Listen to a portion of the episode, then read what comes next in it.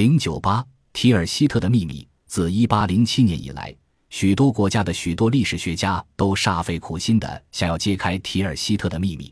然而，迄今为止，我们都不能说这一秘密已被揭晓。难道提尔希特的秘密真的无从揭示吗？一八零七年六月二十五至七月七日，法国皇帝拿破仑一世与俄国沙皇亚历山大一世在提尔希特附近的涅曼河上。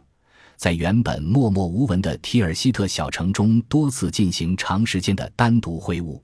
按照拿破仑对亚历山大的提议，我来充当您的秘书，您给我当秘书，我们两个人不要有第三人。这些会晤都是单独进行。会谈结束后，法俄两国立即签订了合约和一个秘密盟约，干戈化为玉帛，仇敌成了盟友，整个欧洲局势为之一变。两位皇帝到底谈了些什么？他们对当时国际局势中的一系列重大问题的真实立场究竟怎样？这就是留给后人的提尔希特的秘密。历史学家们力图通过对公诸于世的合约与盟约进行分析来揭开秘密，也有人仔细研究拿破仑和亚历山大后来的一些隐约其词的叙述，以此来推测这一秘密。当然，依据基本历史事实。再加上一些合理想象来描述这一秘密的，也不乏其人。法国历史学家比尼翁率先对两位皇帝在涅曼河上的首次会晤做了精彩描述。六月二十五日上午十一时，明亮的阳光照耀在涅曼河上，在河的正中央，与两岸等距离的水面上停泊着一个大木筏，上面搭起两顶装饰华美的白色帐篷。向着俄国河岸一面的篷布上写着一个硕大的字母 A，另一面则写着同样大的字母 N。十天前刚刚一败涂地的俄国沙皇亚历山大一世与大获全胜的法国皇帝拿破仑一世将在这里首次会晤。亚历山大身着禁卫军团的绿色军装，外罩白色套裤，戴着白手套，头戴一顶黑白两色翎毛的大军帽，脚蹬浅口鞋，大红的饰带。金色的肩饰、浅蓝的勋章缓带和斜挎着的漂亮宝剑，在阳光下耀人眼目。看得出，刻意的修饰只能勉强掩盖激动不安的神情。想到即将面对着刚刚打败他的科西嘉妖魔，他未免忐忑不安。拿破仑并没有让他久等，在法国军队震耳欲聋的欢呼声中，他头戴那顶传奇般的大三角军帽，身穿禁卫军装。飞马穿过老禁卫军的行列，灰色的斗篷随风飘荡。皇帝们的小船从两岸缓缓驶入水中。拿破仑首先抵达，并快步踏上木筏。亚历山大看到的是一个身材粗壮、略显发胖的人，其面部表情坚毅，目光炯炯有神。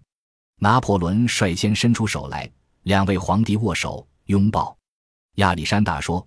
我对英国人的仇恨和你一样深，我一定支持你对他们采取的一切行动。”拿破仑回答说，“这样的话，一切都好办，和解就实现了。”这一番开场白奠定了以后会谈乃至合约签订的基础。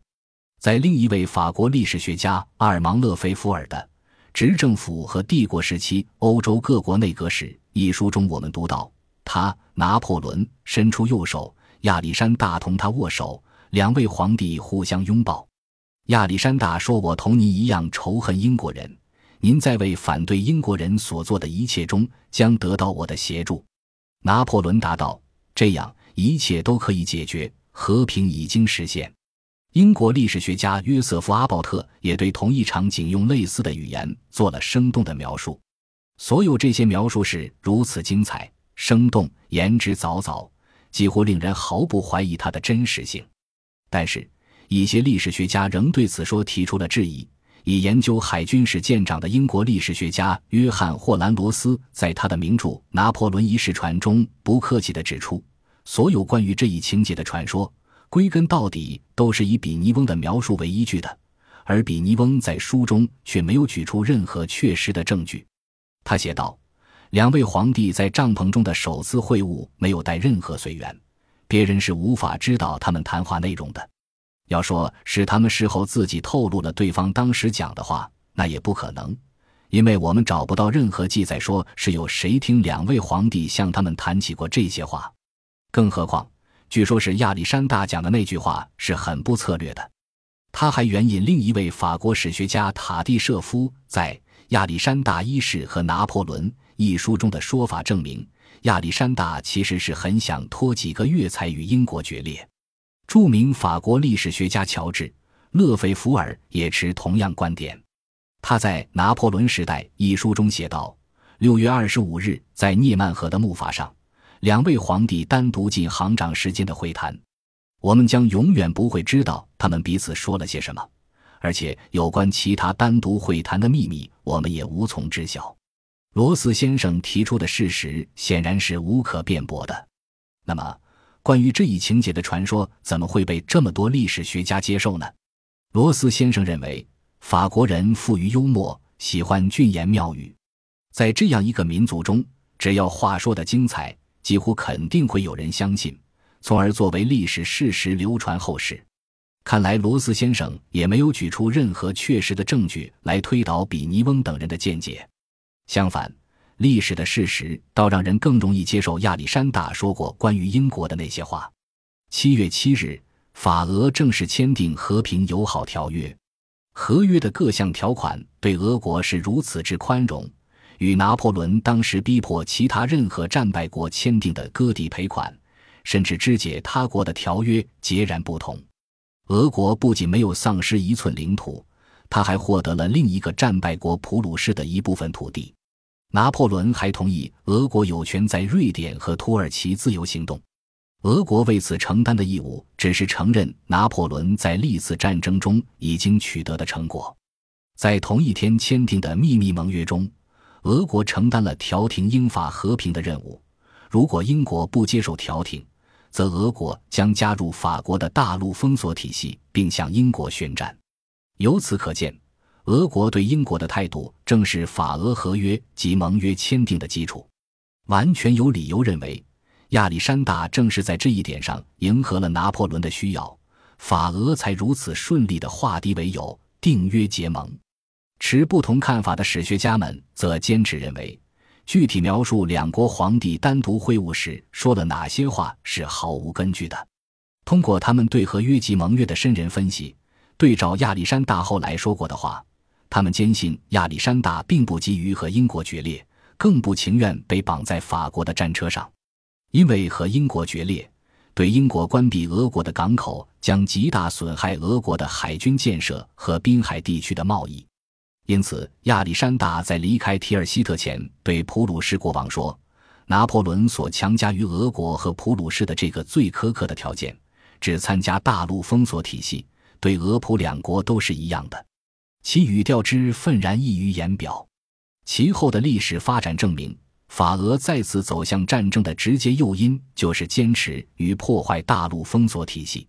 至此，提尔希特的秘密仍未揭开。不过，一九六三年前，苏联公开出版一批沙俄时代外交部的文件集。在第一集第三卷中披露了亚历山大一世在提尔希特会谈期间给他的对法和谈全权代表的训示草案和补充训示。这两份历史性的文件明白无误地揭示出亚历山大对英国的真实立场。